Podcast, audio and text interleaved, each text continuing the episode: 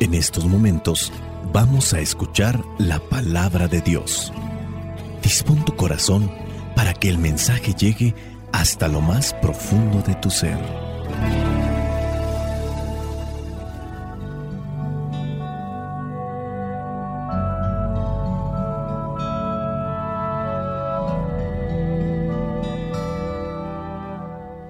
El Evangelio que la iglesia nos presenta para el día de hoy corresponde a Mateo capítulo 16, versículos del 24 al 28.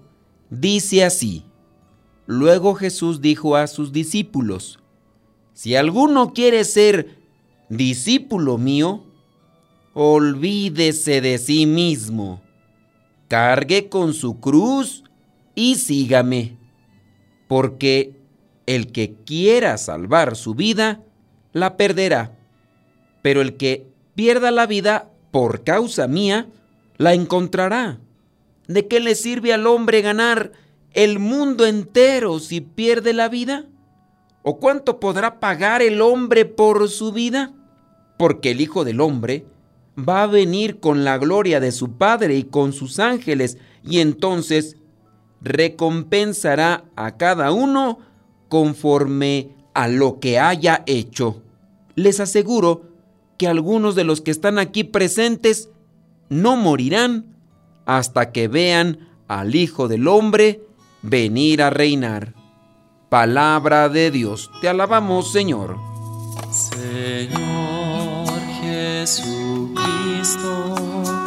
nuestro divino Salvador Gracias te damos por tu infinito amor.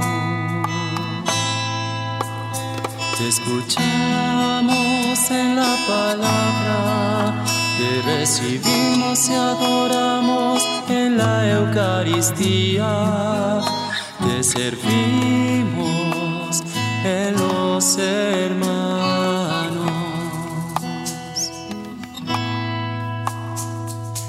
Que seamos misioneros como lo quieres tú, enseñando a los hombres el fuego de tu amor. En nuestra vida podemos estar siempre rodeados de alguien, ya sea en la escuela, ya sea en el trabajo, o también a veces en los ambientes de iglesia. Podemos tener a personas a nuestro lado y nosotros a veces nos damos cuenta cuál es el interés de aquellos que están a nuestro lado.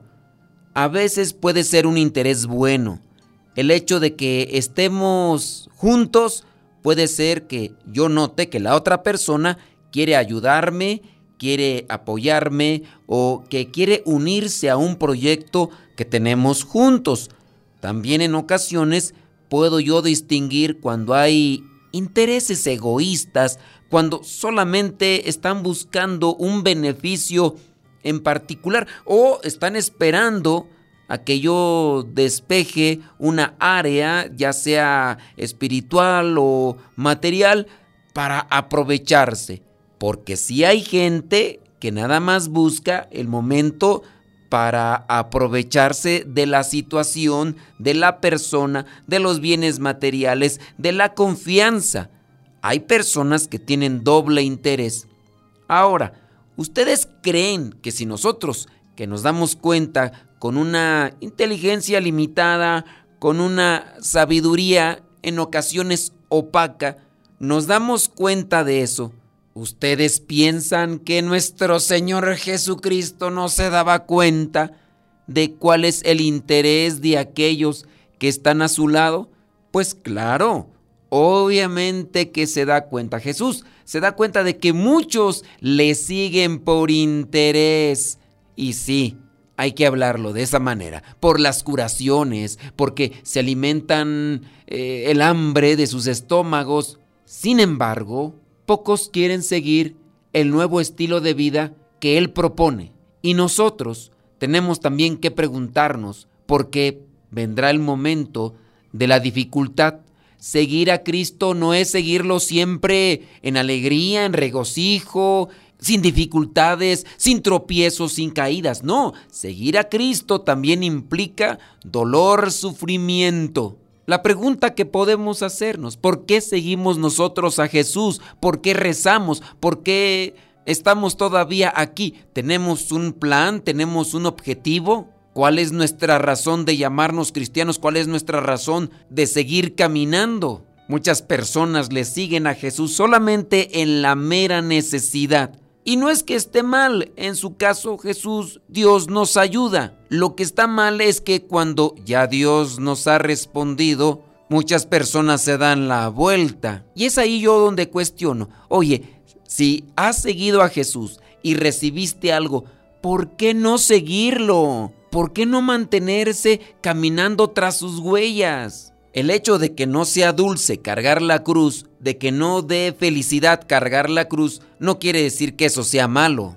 Una inyección que nos ponen en la pompi puede ser doloroso. Digo puede ser doloroso porque estamos muy enfermos, muchas veces ni nos damos cuenta del piquete o del dolor que se siente cuando está entrando la aguja y se está esparciendo el líquido que trae la jeringa pero casi a todas las personas, incluyendo los médicos, tienen miedo a las inyecciones, pero son necesarias. Mira que hay personas que se ponen todas nerviosas cuando les van a poner una inyección en el brazo. Y eso que a mi modo de pensar no es doloroso. Y no solamente mi modo de pensar, sino la experiencia que yo he tenido cuando me ponen vacunas, inyecciones en el brazo, no son tan dolorosas como si lo han sido ciertas inyecciones que me han puesto en la pompi, pero más por el líquido que ingresa al organismo que por el piquete mismo. Hace mucho tiempo me pusieron bastantes inyecciones en mis brazos por esta cuestión de las alergias que me venía cargando. En cierto modo hasta me acostumbré, pero regresando al punto del dolor y del sufrimiento hay que abrazarlo con amor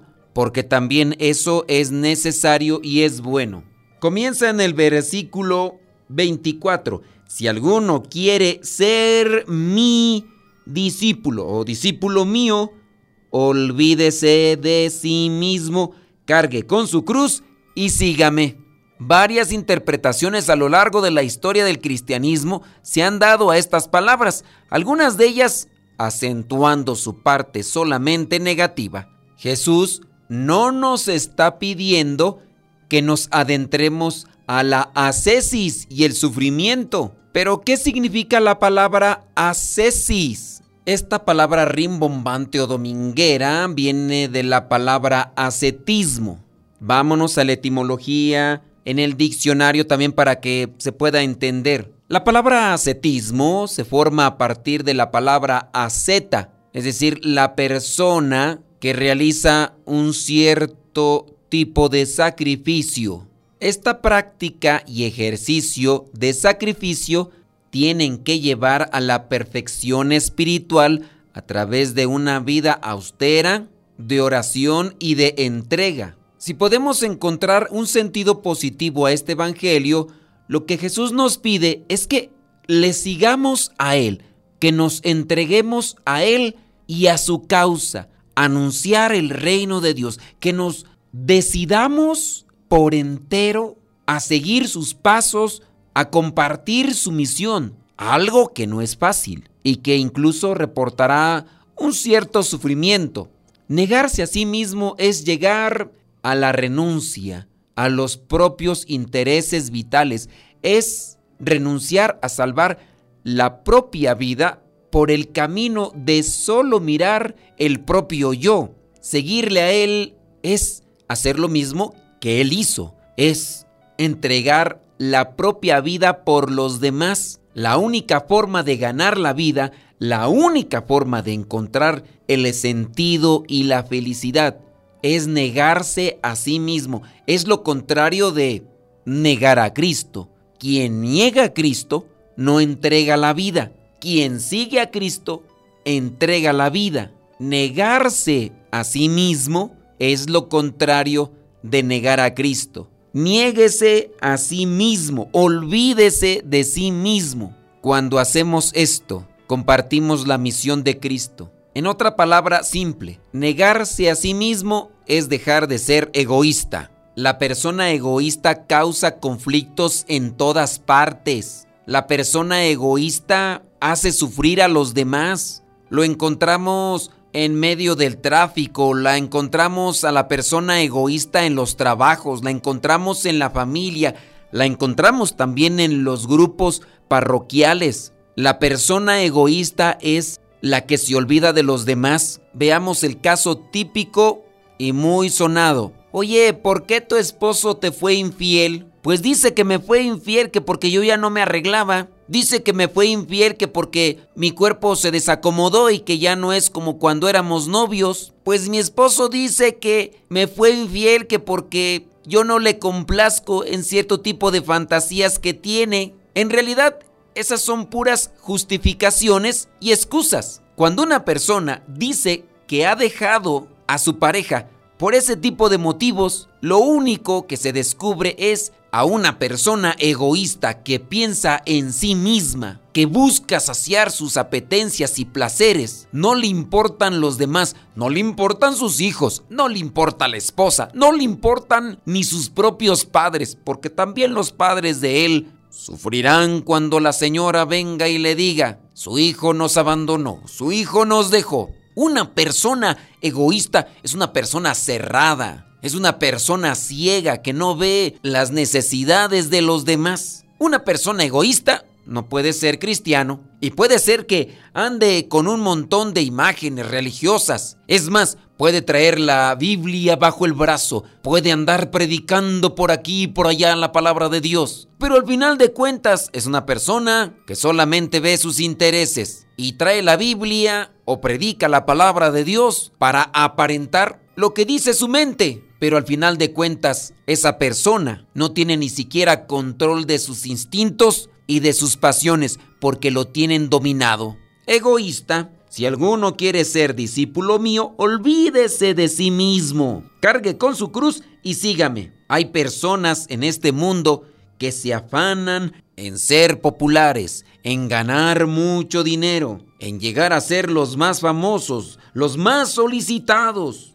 Y podríamos decir, ¿de qué le sirve al hombre ganar el mundo entero si pierde la vida? ¿O cuánto podrá pagar el hombre por su vida? Tiene tanto, pero tanto dinero, pero no puede comprar la felicidad, ni siquiera puede comprar la paz en su corazón. Tiene tanto, pero tanto dinero que no puede salvarse. No es malo tener dinero, lo malo es que el dinero te tenga a ti. No es malo estar en el mundo, lo malo es que el mundo te tenga a ti. Pidámosle al Espíritu Santo que nos ayude a entender estas palabras para convertirnos en verdaderos discípulos de Cristo. Y siendo verdaderos discípulos de Cristo, podremos también orientar a los demás para que sigan el camino que lleva a Jesús. Espíritu Santo, fuente de luz, ilumínanos. Espíritu Santo, fuente de luz, llénanos de tu amor. La bendición de Dios Todopoderoso, Padre, Hijo y Espíritu Santo, descienda sobre cada uno de ustedes y les acompañe siempre. Soy el Padre Modesto Lule, de los misioneros, servidores de la palabra. Vayamos a vivir el Evangelio. Tu palabra para mis pasos, luz en mi sendero. Lámpara es tu palabra para mis pasos, luz en mi sendero. Luz, tu palabra es la luz.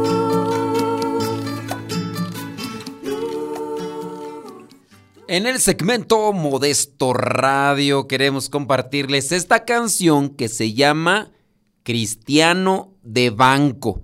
No del banco donde se guarda el dinero, sino más bien estos cristianos, que podemos ser nosotros, que se la pasan nada más sentados en la banca, sentados ahí en ese lugar dentro del templo, pero no se mueven, no actúan, no predican, no ayudan, no anuncian y lo peor, a veces no viven o no vivimos el mensaje de Cristo. Esta canción la interpreta Ronald Romero de República Dominicana, cristiano de banco. Y si ustedes quieren escuchar más música, visítenos ahí en la página de YouTube, en nuestro canal de YouTube que se llama Modesto Radio. Recuerden que después de la canción viene el segmento para matrimonios y hoy vamos a hablar de la castidad. Se tiene que vivir la castidad en el matrimonio. Así que, después de la canción, el segmento para matrimonios, la canción de Cristianos de Banco, quisimos ponerla en relación al Evangelio. Quien quiera ser digno de mí, que se olvide de sí mismo, deje de ser egoísta, que cargue con su cruz de cada día y que siga a nuestro Señor Jesucristo. Es decir, necesitamos esfuerzo, sacrificio, generosidad. Hay que no quedarse en la banca sentada. Y si te quedas en la banca, que sea para orar o también para trabajar desde una banca porque también se puede. Vámonos a la canción y después al segmento para matrimonios. Y yo no soy cristiano de banco, y yo no soy cristiano de banco, y yo no soy cristiano de banco, no quiero ser cristiano de banco.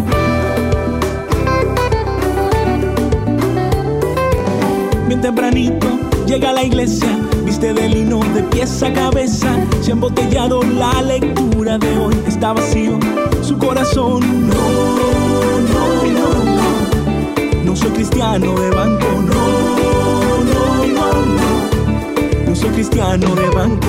Usted lo ve que está orando y su cabeza en otro lado, su corazón cerrado, falta de amor. Por eso te lo digo en esta canción, no, no, cristiano no, no, no, no, no soy cristiano de banco.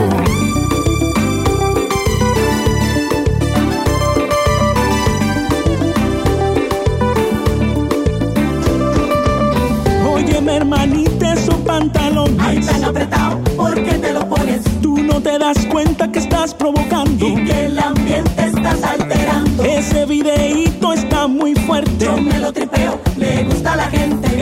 Te aleja de la salvación. Tápate los ojos y dile que no.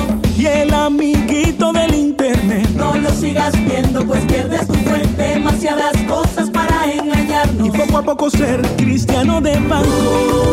No, no, no. No soy cristiano de banco. No, no, no, no. No soy cristiano de banco. Hay un hermano que está en la puerta, una sonrisa de oreja oreja. Está feliz porque recibió al Señor y late, late su corazón. Es que yo quiero ser como Él, el más humilde, el de más fe, el que te sirva de corazón, en una pancarta de promoción. No, no, no, no. No soy cristiano de banco.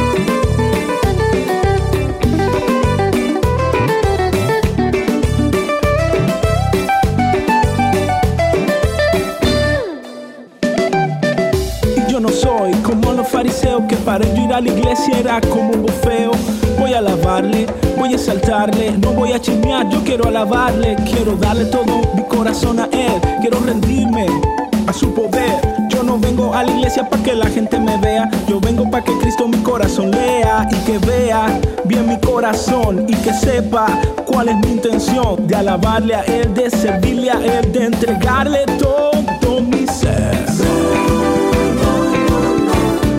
No soy cristiano de banco. Cristiano de banco. Algunas personas me han preguntado que cómo se llama la canción que ponemos al inicio y también a la salida de este segmento que se llama En pareja con Dios. Al final de este segmento les vamos a decir dónde pueden conseguir la canción y escucharla y descargarla totalmente gratis. ¿Cómo olvidar el día en que te conocí? Nuestras almas se encontraron. Una bella amistad se convirtió en amor. No cabe duda que fue Dios quien nos unió. Desde aquel día no dejo de pensar en ti. Cada detalle tuyo me cautiva. Te convertiste ahora en parte de mí. El podcast En pareja con Dios presenta Vivir la castidad antes, es decir, en el noviazgo y también en el matrimonio. Hoy Dios une nuestras vidas y nos da su bendición. En la sociedad actual, donde las personas que deciden seguir viviendo siendo vírgenes o castas antes del matrimonio son ridiculizadas y atacadas. ¿Cómo permanecer firmes en el ideal de que nuestro cuerpo es sagrado y las relaciones sexuales son más plenas cuando se dan dentro de los lazos del matrimonio? Una persona que aprende a controlar sus deseos sexuales antes del matrimonio es menos probable que sea infiel después de que se haya casado. Aprender sobre la castidad y aplicarla en nuestras vidas es algo que puede beneficiar a toda persona, tanto soltera como casada. Pero la verdad es que muchas personas no saben qué significa ser casto. Yo les he preguntado en algunos retiros a los matrimonios, ¿ustedes creen que sea posible que dentro del matrimonio se viva la castidad? Y muchos piensan que castidad es no tener relaciones íntimas. Bueno, pues ¿qué quieren? Es la ignorancia, es el desconocimiento. Y hoy vamos a aclarar esto. Para empezar, hay que definir qué es la castidad. La castidad significa, así, en breve, en corto, es ser puro sexualmente. Es evitar tener relaciones sexuales antes del matrimonio. Y una vez casado, ser fiel al cónyuge. La castidad también abarca pensamientos, acciones y forma de expresarse. La palabra castidad viene del latín castitatis, que significa pureza. Entonces, castidad es la cualidad de ser puro, continente, íntegro, virtuoso. Vivir la castidad también corresponde a estar separado o cortado de vicios. En este caso, no dejarse llevar por la lujuria. La castidad es atender tanto el espíritu como el cuerpo. La castidad consiste en el dominio de sí, en la capacidad de orientar el instinto sexual, tener control en él, para que el instinto sexual esté al servicio del amor y a su vez que se pueda integrarlo en el desarrollo de la persona.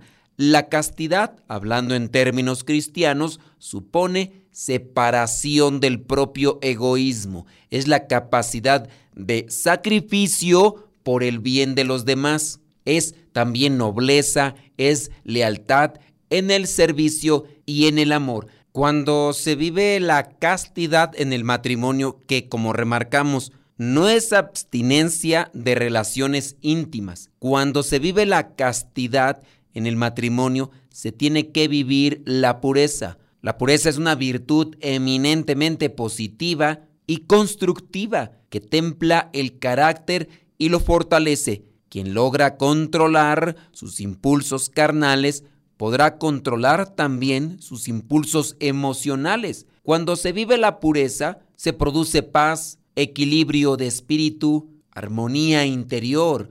Por eso es que se pueden controlar las emociones. Cuando se vive la pureza o la castidad, purifica el amor y lo eleva. Es causa de alegría, incluso de energía física y moral, de mayor rendimiento en las diferentes áreas del deporte, el estudio y prepara, sobre todo para el amor conyugal, cuando se vive la castidad en el noviazgo. Es imposible guardar la pureza del cuerpo sin guardarla también de corazón y de pensamiento. Tenemos que comenzar con el pensamiento, el corazón, para mantenerse en castidad. Si no vigilas tu imaginación y tus pensamientos, es imposible que guardes la castidad. Hablando de estas cosas que deforman el amor, el apetito sexual es sobre todo psíquico Si no se arrancan las raíces de la imaginación, es imposible contener las consecuencias en la carne. Y ahorita vamos a dar algunas recomendaciones.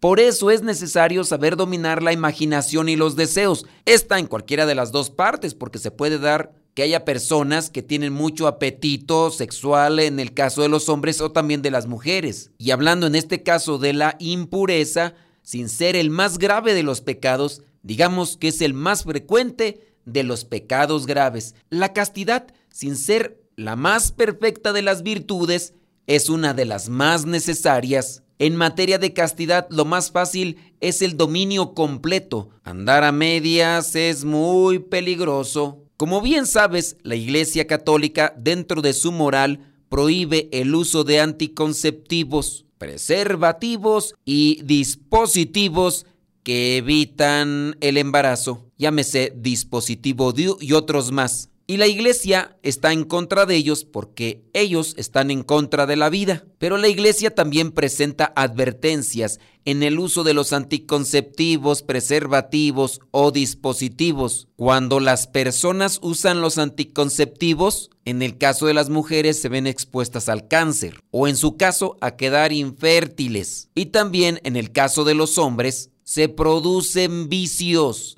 la lujuria se despierta y se desenfrena. Esto por decir algunas de las consecuencias que acarrea el utilizar todas estas cosas que se usan en algunos matrimonios para no tener más hijos. Si vivieran en la castidad y conocieran más sobre el ritmo natural, tanto del hombre como la mujer, sería más sencillo. El que no sabe decir no cuando pudiera decir sí, no sabrá decir no cuando tenga que decir no. El que no sabe privarse de lo lícito por ensayo, no sabrá privarse de lo lícito cuando sea necesario. Recuerda que ser un esclavo de los instintos en el campo sexual te lleva al nivel del comportamiento de los animales, porque te desnaturaliza de su condición de ser libre y de su condición de sujeto autodeterminativo. Usar mal la capacidad sexual es una traición a la sexualidad humana. Ahora te compartimos algunas ideas. ¿Cómo ser casto dentro del matrimonio? Abstente de ver películas, revistas o series de televisión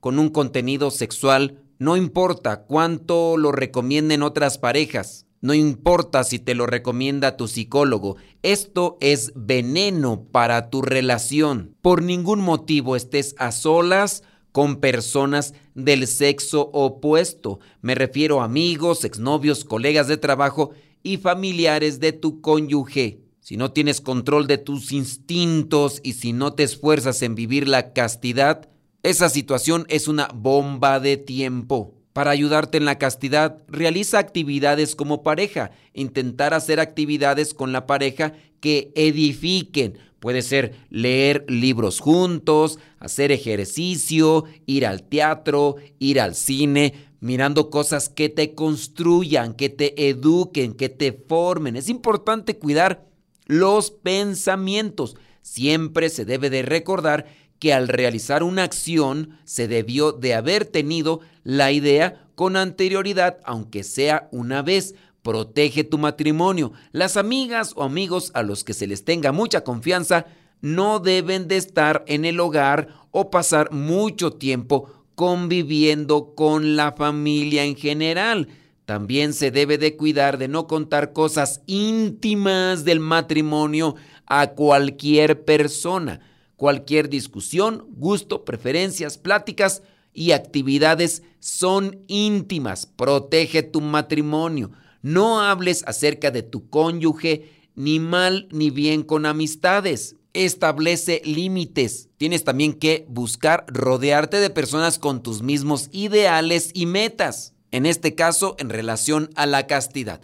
Cuida tus pensamientos para que puedas controlar tus sentimientos. Romanos capítulo 12, versículo 2. Si tú no cambias tu manera de pensar, no podrás cambiar tu manera de vivir. Reflexiona la palabra de Dios constantemente, haz oración con tu pareja, busquen citas bíblicas que hablen con relación a la castidad, al amor, acérquense a los sacramentos, a la gracia de Dios, para que tengan fortaleza y puedan vencer las tentaciones Y si ya han caído en el pantano de las seducciones y de las cosas sucias que ofrece el mundo para darte placer, busca orientación espiritual, acompañamiento espiritual y trabaja en aquellas medidas y recomendaciones para purificar y cuidar tu mente y tus pensamientos. Recuerda que para llegar a la santidad en el matrimonio, la castidad es indispensable. Para llegar